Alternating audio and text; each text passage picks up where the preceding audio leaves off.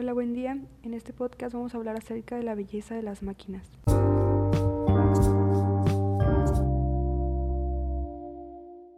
Bueno, para empezar, una máquina es cualquier prótesis, esto es cualquier constructo artificial que prolonga y amplifica las posibilidades de nuestro cuerpo.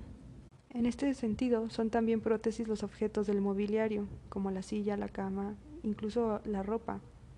Empezó a generarse terror ante estas máquinas porque al multiplicar la fuerza de los órganos humanos acentuaban su potencia porque el engranaje oculto que las hacía funcionar resultaba ofensivo para el cuerpo, porque cuando metías la mano dentro del engranaje la máquina te hacía daño, incluso también era porque actuaban como si fuera una cosa viva. Por lo tanto, las personas de esa época pensaban que las máquinas eran útiles, pero inquietantes. Se aprovechaba el efecto que producían, pero se les consideraba seres vagamente diabólicos y por consiguiente carentes del don de la belleza. La civilización griega conocía todas las máquinas sencillas y muchas máquinas complejas.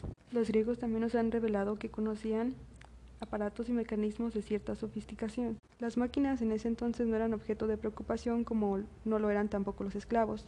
Su trabajo era físico y servil, y como tal no era merecedor de una reflexión intelectual. De la antigüedad a la Edad Media. Los griegos del periodo helenístico hablaban de automatas prodigiosos. Describe mecanismos que anticipan inventos posteriores de casi dos mil años, como una esfera llena de agua y calentada que gira emitiendo por dos toberas chorros de vapor en direcciones opuestas.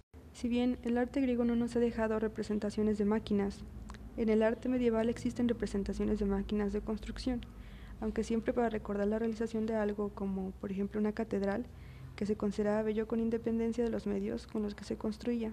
Es cierto que una mente iluminada como la de Rogerio Bacon soñaba con máquinas que habrían podido transformar la vida humana, pero Bacon no creía que estas máquinas pudieran ser bellas. En la Edad Media se habla a menudo de leones o pájaros mecánicos de los automatas.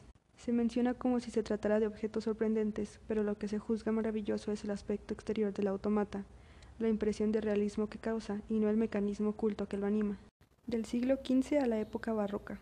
La primera noción del valor simbólico del prodigio mecánico aparece tal vez en el siglo XV en Marsilio Ficino, y no podemos menos que reconocer que Leonardo cuando dibujaba sus mecanismos pone en su representación el mismo amor y el mismo empeño que reserva para sus representaciones de rostros y cuerpos humanos o de elementos del mundo vegetal. La máquina de Leonardo se complace mostrando sus propias articulaciones como si de un objeto animado se tratara. Por otra parte, Leonardo no es el único que muestra la estructura interna de las máquinas.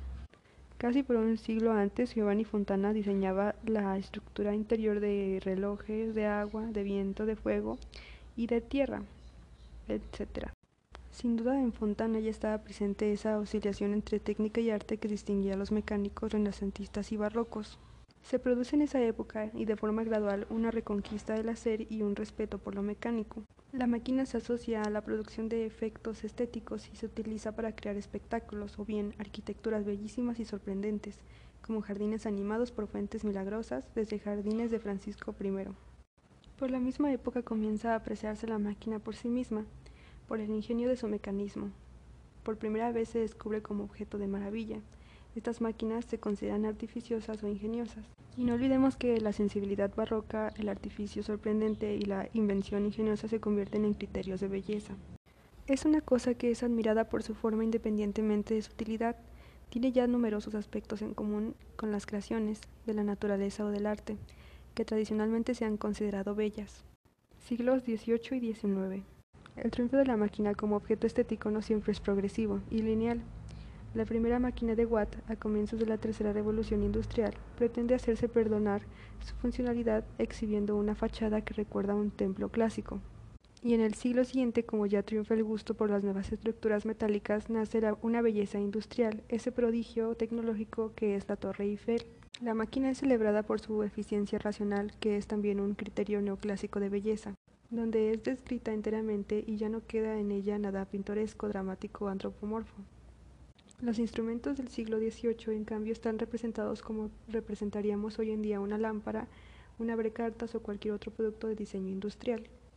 Con la invención de la máquina de vapor se afirma un entusiasmo estético por la máquina, incluso por parte de los poetas.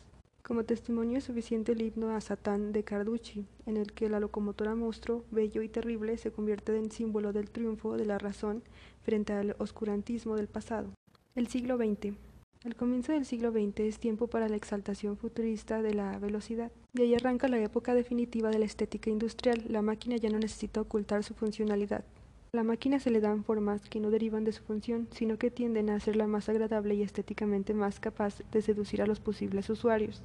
Tampoco ahora nuestra historia será lineal. La máquina se vuelve más bella y fascinante por sí sola no ha dejado de suscitar en estos últimos siglos nuevas inquietudes que no nacen de su misterio, sino precisamente de la fascinación del engranaje, que se pone al descubierto.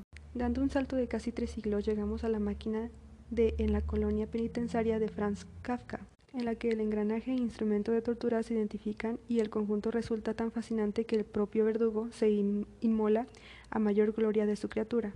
Máquinas tan absurdas como la kafkiana pueden no obstante dejar de ser instrumento mortal para convertirse en las llamadas máquinas celibes. Esto es, las máquinas bellas porque carecen de función o tienen funciones absurdas, máquinas de derroche, arquitecturas consagradas al despilfarro o máquinas inútiles. En este sentido son celibes porque por definición son carentes de finalidad funcional, nos hacen sonreír y nos incitan al juego, porque con ello mantenemos bajo control el horror que podrían inspirarnos en cuanto distinguiéramos un objetivo oculto, que forzosamente habría de ser maléfico. Y bueno, para finalizar este podcast vamos a responder una pregunta. ¿La belleza de las máquinas pudo tener una ramificación que originara el nacimiento de otras estéticas como el cyberpunk? Bueno, como vimos en el texto de la belleza de las máquinas, muchas veces las máquinas eran bellas por su función o por lo que hacían, la forma tan natural de imitar al ser humano, también por la forma interna que tenían, que es los engranajes y todo lo que lo componen. Bueno, tomando como premisa eso, podemos entender que el cyberpunk tiene mucho de eso, o ve mucha belleza, en este caso, en las máquinas. Las máquinas respecto al movimiento y a la naturalidad que tienen para cumplir funciones humanas.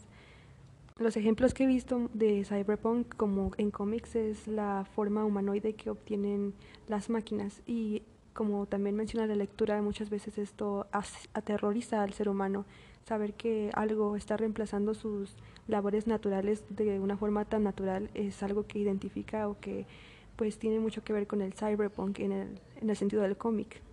Justamente como menciona la lectura, el ser humano cuando empezaron a existir esto de las máquinas lo veían como algo maléfico. Y es una observación, pero la mayoría de veces en el cyberpunk las máquinas llegan a perjudicar al ser humano como siendo un ente maléfico para él, perturbándolo, haciéndolo sentir miedo, incluso la muerte. Entonces es muy curioso que ya desde antes incluso ya tuvieran esa percepción de las máquinas. Y bueno, eso ha sido todo de mi parte. Muchas gracias.